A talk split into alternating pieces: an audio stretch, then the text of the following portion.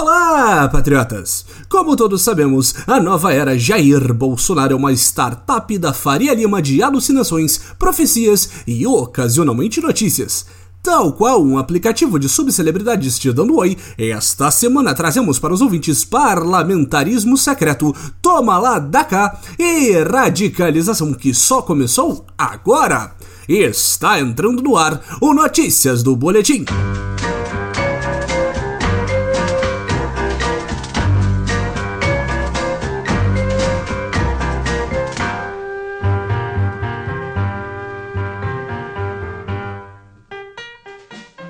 Começamos o programa com uma denúncia bombástica.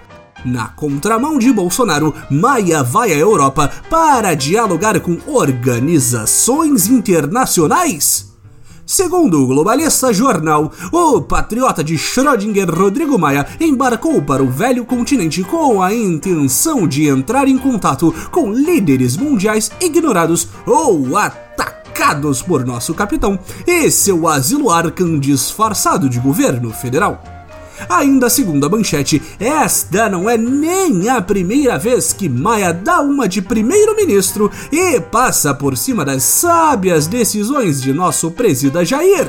Recentemente, o nhonho democrata foi avistado na Argentina dialogando amistosamente com o recém-eleito presidente platino Alberto Fernandes.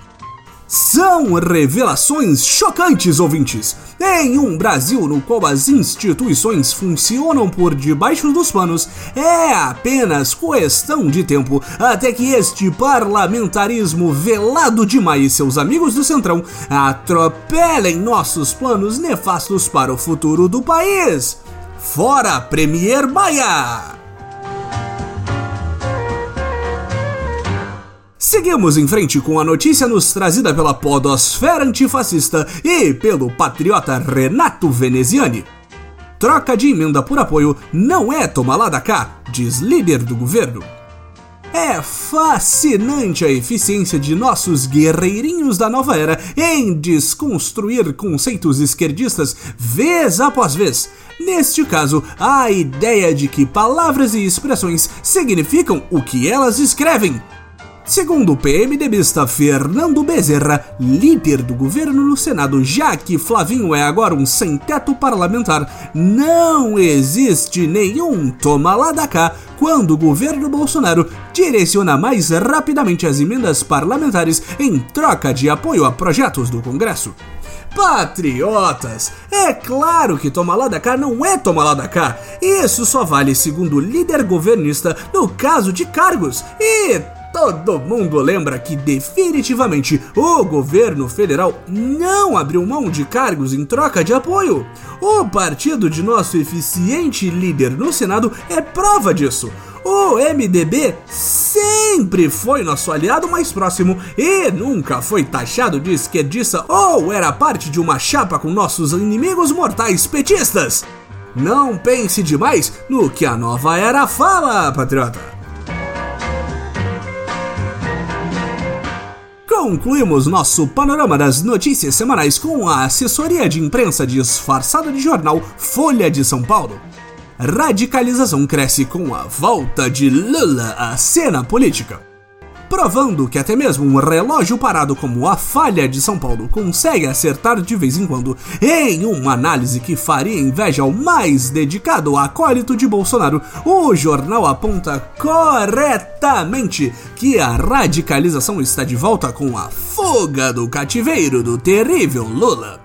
Segundo o jornaleco, o duelo entre o Molusco e o Capitão tende a ser ainda mais extremo, com um lado cerceando liberdades e incentivando violência, enquanto o outro faz algo ainda pior.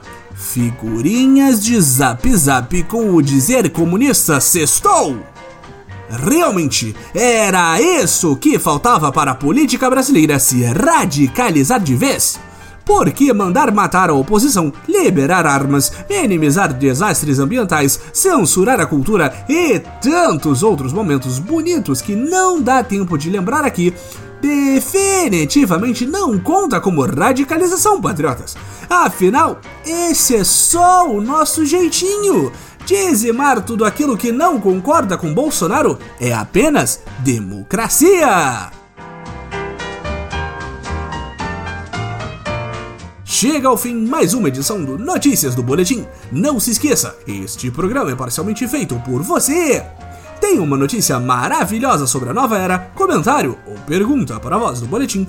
Envie para nosso perfil na rede social de microblog em Twitter em boletimp. Agradecemos novamente a todos os colaboradores da semana e até semana que vem, patriotas!